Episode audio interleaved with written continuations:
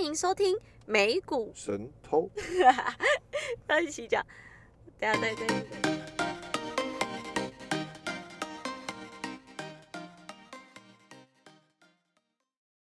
大家好，我是爱投机的俏妞。哎呦，有接上哦。哎呀，我是爱投资的胖哥，听众有觉得这一集哪儿不一样吗？没有，你还是你，我还是我，有不一样啦。不一样在第一个，我们的好食材不见了；不见了。第二个，也没有边吃边玩，边理财的 slogan，没错，也没有爱吃爱玩又爱钱的 slogan 了。我变投机的俏妞了，slogan，对我死了，真的死了。对啊，其实我们呃，你应该之前也有偷偷的想嘛，对不对？对，因为这个决策，对，因为其实我跟胖哥也各自应该在心里想蛮久了，到底就是这个名字，我们节目名字有没有需要做一些更动跟改变？你但是你是想名字而已，还是想说整个停损掉，不要我是做这个？我是想名字而已啦，其实确定好，不要有包袱。没有没有我没有包袱，你比较有包袱，我绝对没有包袱。好，我有包袱吗？嗯，应该算小包袱吧。小包袱，你刚刚那种是 感觉是圆融的说法。小包袱，小包袱。好啦，我们停损了好食材，因为我们能力不足，就是 愿景太大，有一点。就是我们当初设立好食材，是希望说每一集能跟听众介绍一个投资好公司跟一间好吃的美食嘛，餐厅嘛。应该是应该是更前面。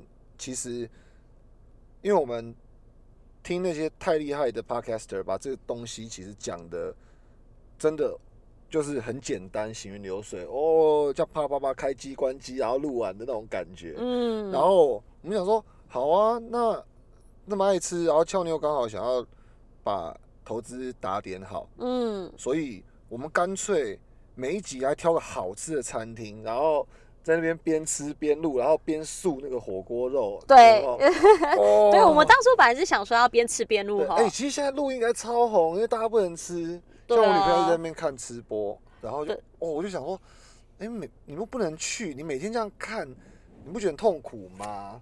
对，可是那那就像胖哥讲，那一切都是愿景啦。其实其实不是这么简单。我们因为我们其实好食材也录了大概十三集嘛。对，对，那昨天我跟胖哥大概聊了快两个小时，我们就在想说，为了让节目更优质，跟讲我们想讲的内容，嗯我们就决定想把美食这一块，呃，先暂时的转为完整的、完全的是做投资的节目啦。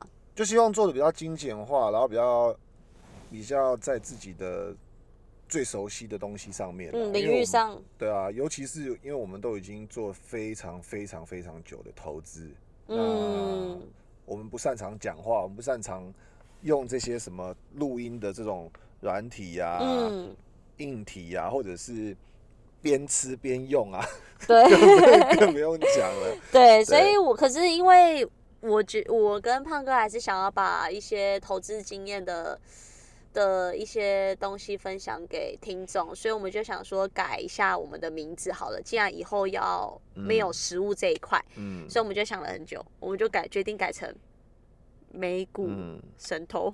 反正就是一个变成是说，是我们一个学习的时间啦。那开心的朋友，大家就一起来听。那如果假设听了觉得太深或太浅的，其实可嗯，以找适合你的。没错。对啊，就是做自己。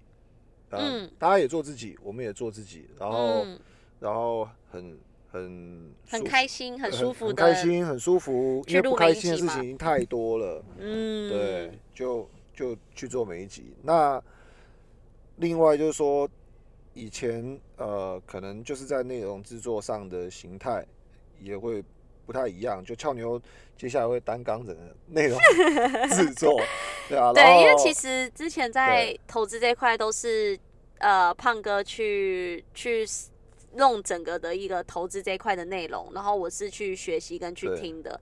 那我觉得改成这个之后，应该会比较偏向是我比较浅的投资学者去，没有没有没有没有深浅，没有深浅，没有 就是。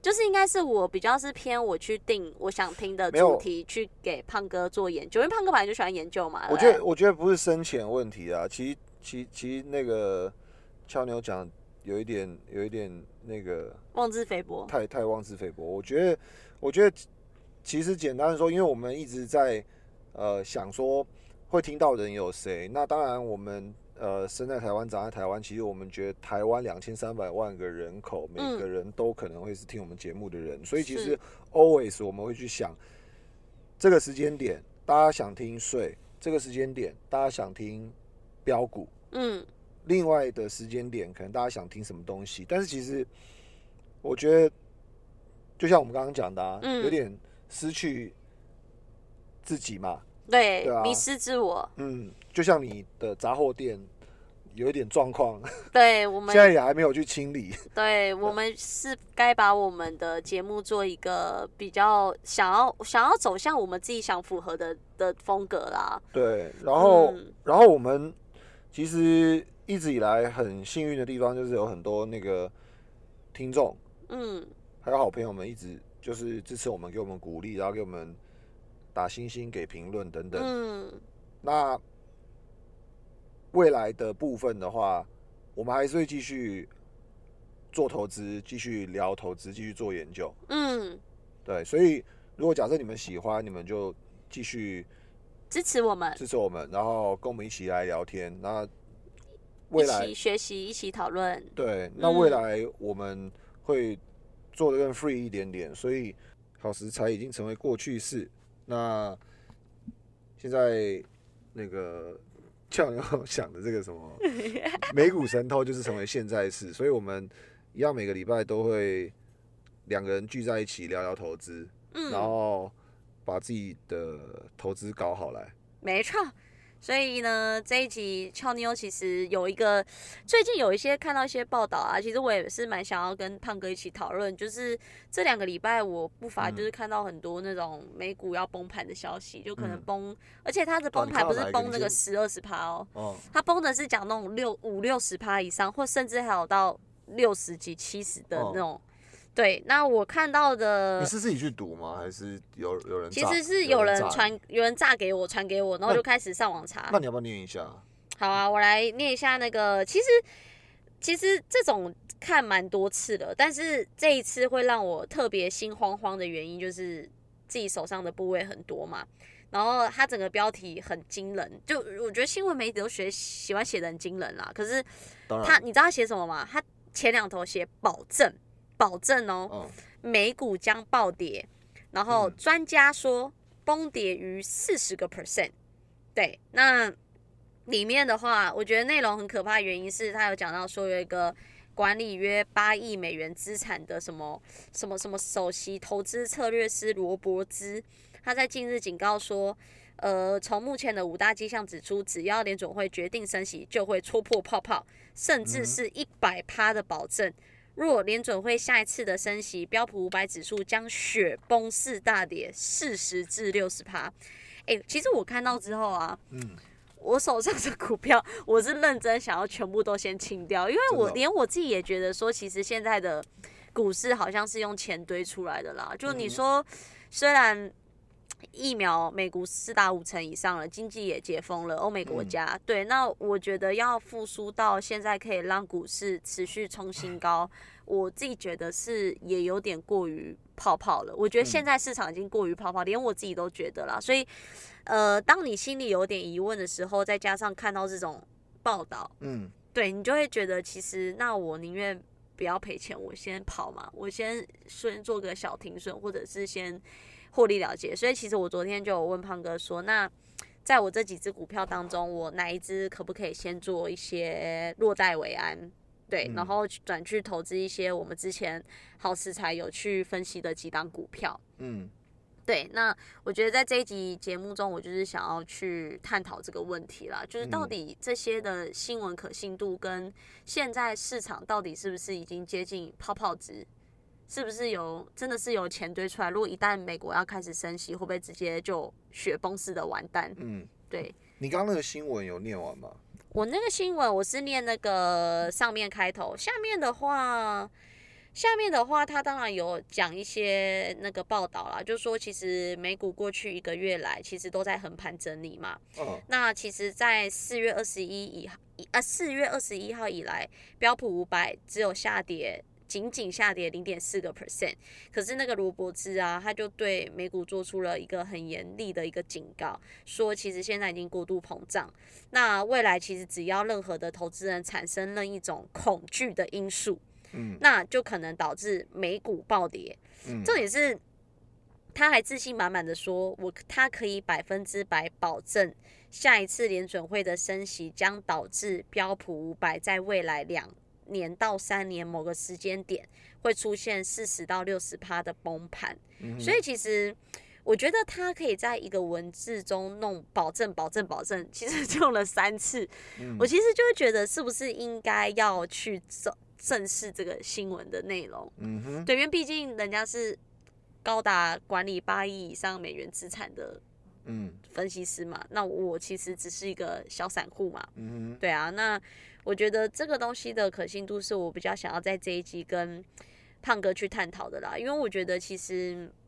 每一分钱，大家都是想要赚钱的回来，不会想要赔钱嘛。那既嗯然现在有这么多可怕的一些新闻消息面，那是不是应该要把手上的已经赚钱的，或者是小赔的，或者是赔很多的，我们就都先出，嗯避免又有四十到六十趴的一个跌幅。嗯，对，那不知道胖哥的想法是？走到这里以前，就是讨论会不会出嘛。嗯我正在 Google 你说的这个人，因为第一个，对，因为第一个我不认识他，然后 然后 OK，既然他有 convince 你，所以我会好奇他是谁，因为嗯，他是谁，可能代表他的信任度高不高，哎是，所以嗯。他叫 Lance Roberts。嗯。Right？所以我们就可以把它 key 到 Google 去，然后 Google 现在很好用。你看到什么假新闻？比如说像辉瑞之前说，呃，有一个新闻说辉瑞呃口服药已经进第二期，我记得是四月的新闻，嗯。对，然后呃第三期也差不多了，那就会有那个真假资讯的那个一个专属的网站，嗯。那你就把这个东西 key 进去，然后我觉得就会有有人帮你整理出来说，原来第一期才刚过关那个时候，哦哦哦哦。然后第二期正在进行中，而且那个时候的实验采样可能只有大概两百多个人，所以嗯。连第二期都进行的不是很完整。嗯。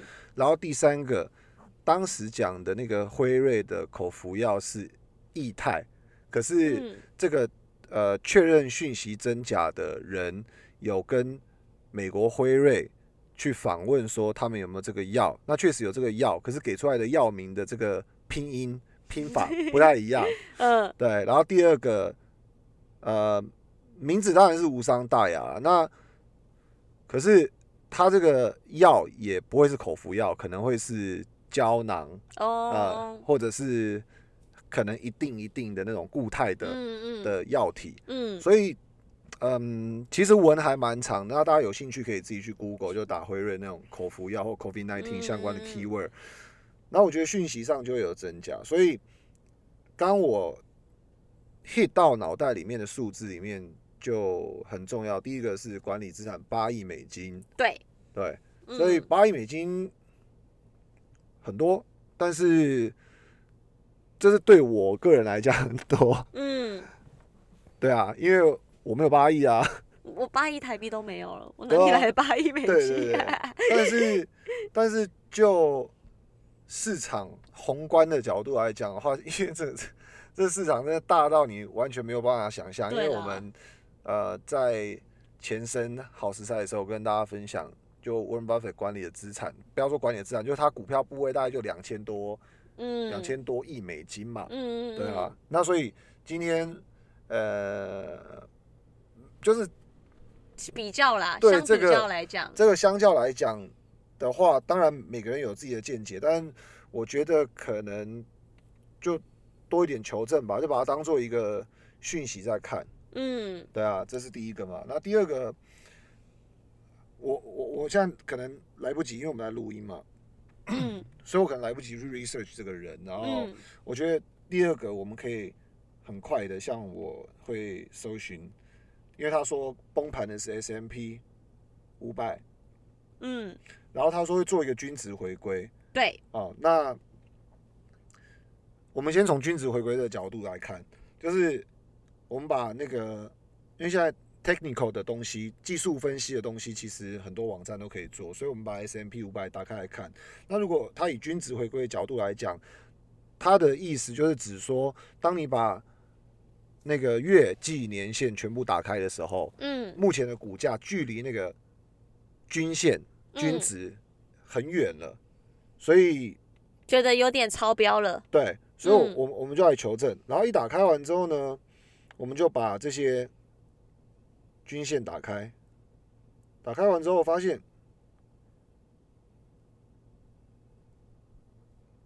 靠，真的欸，乖离好远哦。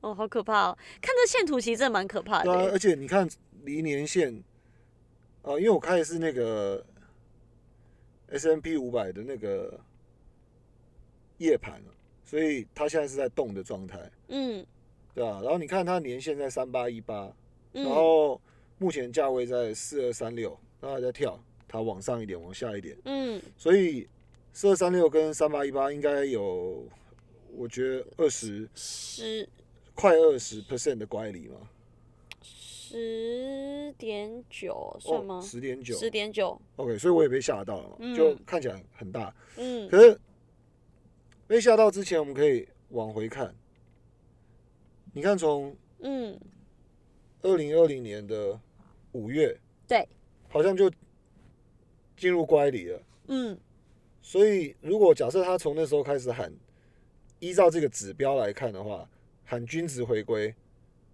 其实那时候当时应该就已经要崩盘了。对啊，可能一个月、两个月、五个月、八个月、十个月、十二个月、十四个月，他都没有均值回归欸。所以我觉得，其实去年的原因是因为联准会撒钱啊。那今年如果说，就像报道讲，如果他已经要开始升息缩资金的话，其实呃，股市要做适当的回档，我觉得是正常的啦。但是我觉得，所谓我觉得适当回档，可能是跌幅二十百二十个 percent 以内吧。如果说会跌到那种六十到八十的，我觉得这不是叫适当回档，这就是叫做崩盘了。呃，对啊，四十到八十的话，我觉得我会这样子去看它。在 Google 回到 Google 嘛，然后我们就搜寻，因为它讲指标是一个 S M P，嗯然后我们打一个呃 history 好了。嗯。连线时发生一些问题，哦请稍后再试。哦哦 MacBook 有点问题，厉害了。OK，嗯。我们把这个打进去。嗯好，第一个跑出来是雅虎，雅丢虎 Finance。丢。OK，雅虎 Finance 是没有东西啊，基本上没有东西。雅虎 Finance 对。吗？，好，有一个。OK，它嗯是那个 Macro Trends 的一个网站，然后，嗯，看一下它有没有历年的表现。嗯，S M P 五百是吧？有了，好，我觉得应该这样打了。它这边嗯有写，它是 S M P 五百，然后 Historical Annual Returns，哦，就是历年嗯回报的意思，嗯，对啊。然后你看这边有一个很多很多的柱子，对对吗？对好，然后绿色的是涨的，红色是，跌的，是叠的。对啊嗯 OK，所以他说有四十 percent 嘛，那我们可以去看一下历史的 data，你可以看到这个是一九九二年，所以一九九二年到现在是三十年了。嗯，那我们其实大概可以归纳一下，红色的跟绿色的比例看起来很明显嘛，对啊，红绿红色比例小少很多啊，小很对少很多，几乎都是几乎都是多，几乎都是绿色的，嗯，所以几率有，但很少，我觉得应该要提出更多的证据嗯。来，然后我们再把一些大的数字拉出来，就是 OK 红色，比如说像在二零零八年对，三十八 percent，嗯。对啊，甚至像去年，因为联准会有零八的经验，嗯。所以 overall 去年二零二零年 S M P 五百十六点二六 percent 你说去年疫情吗？去年疫情嘛，可是我们这个数字是每一年 annual return，就是意思就是指说年度回报。嗯，啊，年度回报的话，就是从一月一号到 year end 的最后一天，嗯，对啊，所以去年 S M P 五百还涨了十六点二六 percent 嗯嗯。啊，所以这么这么大一个 data 里面，就可能三十年、四十年里面，可能只有几根是跌的。那第二个角度就是整个跌幅，比如说像最大的系统性风暴应该发生在二零零八年，然后二零零八年的时候，我们之前有提过时间点，就九月十五号，九月十五号雷曼破产后，其实联准会到了二零零九年的一月嗯才开始反应。嗯，所以那时候其实已经过了整整三个月的时间，联准会才去做这个宽松政策。对，对，那这一次又是三倍以上，而且它还它还是正在继续中。对，嗯对，所以我觉得可以看啊，但是就是呃这样子的人很很多，嗯，对啦，因为其实市场消息跟报道很多啦，那难免其实以我们这种不太了解的话，我们一定会心慌嘛，就是会有点产生恐惧。但其实就像呃胖哥拉的这个线图，其实在呃这三四十年期间，其实呃 S M P 走多头的次数比空头来的多非常多。对，对，那我觉得，所以胖哥的结论是，其实报道市呃市场资讯很多，那我们可以有参考值，但不一定要为了它去做任何策略的改变嘛。可以多读多看啊，但就嗯。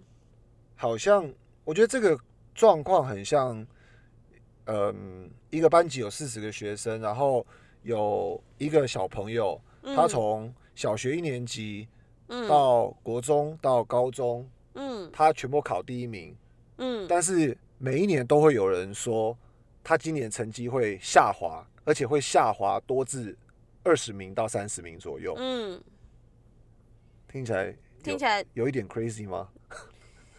如果他一直维持在第一名的话，会说他下滑一定要有些依据吧？或或者 maybe 是一二名，一或二三名，然后哦，就变二三十，就突然他说会掉二三十名，哦，对啦，所以其实哦，那这样听胖哥讲完，我就大概知道，其实胖哥的结论是，其实有一些报道还是要有更多的依据，要不然其实你是不会因为这些报道去调整你的投资部位嘛，对？嗯，对啊，我基本上嗯，几乎都是满仓嘛，那只是说持股上调配，然后你在哪一个类股的部分的话，权重会高一嗯点、低一点，或者是嗯你股债上面的平衡上，对啊，那我我不太会去借钱投资啦，嗯，对，所以以所以胖哥是觉得目前的美股还是呈现在一个多头的趋势吧？对啊，我觉得我觉得毋庸置疑嘛，因为你从结构上，然后我觉得，因为美国现在经济也正走入重启而已。你看前面我们在讲说那个美国疫苗施打数，第一季六十 percent，第二季四十 percent 嘛，maybe 这个数字已经 below，因为我们没有 follow 最新的统计，但是我嗯觉得就是。就 come on，我们现在在讲一个每每每一年已经连续很久，嗯每一年都是前三名的优等生。嗯那我们我们在谈论的是这个优等生会突然掉了二十名、三十名，哎，come on，OK、嗯嗯啊，可是拿出多一点证据去去证证明一些什么吧，嗯，对不对？对，可能飞弹在港口了，拍到一个照片，还是、嗯，对。有道理。对啊，还是那个 Elon Musk 打的卫星要从嗯外太空掉下来，掉到其实你这样讲完，我觉得在川普上任以来，其实就很多崩盘的新闻。可是你说他上任到，先不讲去年疫情突然的黑黑天鹅啦，其实他从上任到现在，股市一直都是多头在走。那如果我从那个时候就相信美股会崩盘这件事，其实光这几年时间，我就没有为自己多赚另一份财富了嘛，就跟财富都擦肩而过。所以我觉得就像我们刚刚胖哥开给我的那个统计一样，就是说，其实大家不免看到一些报道都会蛮心慌，而且大家会把不好的事情放更大。就那种那种人家说什么会涨什么多头，好像我们听听觉得没赚到就算，但一旦人家讲崩盘、雪崩式这种，我们就会开始很紧张、很紧张又很恐慌。哦哦，哦所以其实每次 感觉崩盘，好像都是因为我们投资人的恐慌情绪造成的市场崩盘，好像不是市场发生什么事，是由我们自己去创造这个恐慌的指标。对，所以呃，我觉得这样子听完，其实就让我联想刚刚讲的啦，就是其实从三四年前就有人说股市太高了，哦，对其实十年，其实十年、二十年一一一直都有啦。我觉得，呃，本来就是这个这个，我觉得就是万物是平衡的嘛，一定有、嗯有有那个人家那个成语怎么讲？环嗯肥燕瘦嘛，还是什么之类的？还就是高低零和游戏高低矮胖，哦然哦，后，对啊，然后有有人看多，有人看空，有人乐观，有人悲观，嗯就是一定要有不同的人，不然每一个人都长一样，然后每个人都嗯。对 serve 在同样的一其实，个岗位。其实我觉得今天开始的第一集就比较简单了。我们只是想探讨这么多资讯，到底现在大家很重视的这个资讯，到底到我们该注意什么，跟可信度多高？对对，然后我刚刚突然想到一个，我们会叫美股神偷的原因也是，我们有在想，其实投资就是这样，有的人感觉就是一个我从你那边偷了一些钱过来，然后你被偷走那种零和游戏的感觉。那当然，我们都是希望当偷钱的那一个嘛，当富有的那一个，不是被偷的那一个嘛。嗯嗯，对，嗯所以我觉得这个名字刚好也是我们想象想这个名字的由来啦。对，那也是我们很简单第一集想探讨的。嗯对，那就跟听众朋友一起做一些讨论跟学习。嗯，对，那胖哥有没有什么想要补充的？我有把之前那个呃，之前有提到那个崩盘讲崩盘的那个作者的书书嗯名找出来，然后大家有兴趣的话可以去看一下，因为我觉得他用了很多的引述，不管是呃 GDP 啊、失业率啊、就业数字啊、制造业啊，还有美国的产业发展，或者是很多技术分析的指标，其实看完真的会觉得他妈振振有词。然后那本书就是很有名的作者叫 Harry Dent，之前有提过，我想起来作者的名字，但是我忘记书名。但我因为你这次出这个题目啊，然后我就特别去找了那个书名，嗯，就想用这个来引证。当年我也是被骗过的，对啊，而且那本书还蛮厚的、欸其实。对啊，然后它还是一个精装版，然后做那种厚厚书皮的那种，哇，就感觉真的很厉害，也。也非得哦看。你看这个，哇，经济大悬崖哦，听起来就好可怕、哦。二零一四到二零一九经济大悬崖，然后这本书不是，当然听名就知道不是在二零一九出的嘛，因为它是一个，未来预知未来它是一个预期，呃预期未来的走势，所以就是让这个名字引发了大家对未来的这种 fear，还有恐慌、对，还有会不会怀疑、害怕自己的 expectation 会被打败。expectation，对，就期望值哦会被打败，值所以就会去买这本书 来来看。我我那时候也是这样的心态嘛，因为那时候你真的有去买这本书哦？我家有啊，可以借你看。我不不用，我不用，谢谢。然后那个时候的牛市已经从零九年走到了一五一六吧，maybe、哦我忘记哪一年买那本书。嗯嗯 Anyway，然后你看名字又很耸动嘛，然后他这个头衔也很很很厉害，就像你刚刚那个不知名的那个什么 Lance Roberts，罗伯兹，也什么八亿美金什么之类的，对啊。嗯然后我你出这个题目的时候，我除了找这个书名之外，嗯我会把它的封面找出来。对啊，就他那时候预测道琼指数站上一万六千点，在二零一三年。嗯，对，但是现在道琼都已经三万八千点，但是欧美股市短期崩跌六十五 percent，警示预言。哦，对，然后他感觉好像神机妙算刘伯温哦。哦刘伯温是谁啊？胖哥，你没看过这部超级红的？有啦，吓我一跳，我想说奇怪年我都看过，你那种年代都没看过？吓死我！哦，我想说你那边装，啊！所以，所以这个是我想到一个。然后第二个嗯就是，因为我没有看到你那一篇文，不过我最近看到很多人，呃，有拿那个巴菲特指标出来讲哦哦，哦对，那个那个跟 Harry Dan 或者是你这个八亿的资产管理规模，其实这些东东西都是一些，嗯，会让你大脑运作的很混乱，很很对，很很惊讶，然后很很被说服的这种，很怀疑自己。对，很对这种 talk，然后对啊，但这就是人性嘛，所以市场才会不断的有高低起伏跟波动，因为每天都有人进，每天都有人出，有人买，有人卖，有人买，有人卖。对，所以所以嗯我觉得这些东西其实就是呃，可能分两个层面。第一个层面是，他是不是有很理性的去去举出一些可能性，那这个可能性大不大？第二个是，如果假设他随便讲几句就吓倒你了，那你的资产会不会有点有点嗯？比如说，你就借太多钱了呢，还是、嗯还是你身边都没有钱了呢？或者是、可能资产不足了呢？对，或者是说，其实你的问题不发生在不发生在呃会不会崩盘上，因为道琼、S M P 跟 NASDAQ 现在还是一直在破新高啊，是，所以嗯可能会不会是在选股上呢？因为其他的嗯困扰一直在在纠缠着你，增加了这个的恐惧性，增。加这个恐惧性，嗯所以我觉得今天回答就可以跟大家一起来讨论一下，然后大家就可以思考一下，你现在有没有类似的状况呢？嗯，如果有，那问题发生在哪边呢？真的是要崩盘了吗？还是嗯你的手上的方式部位，或者是。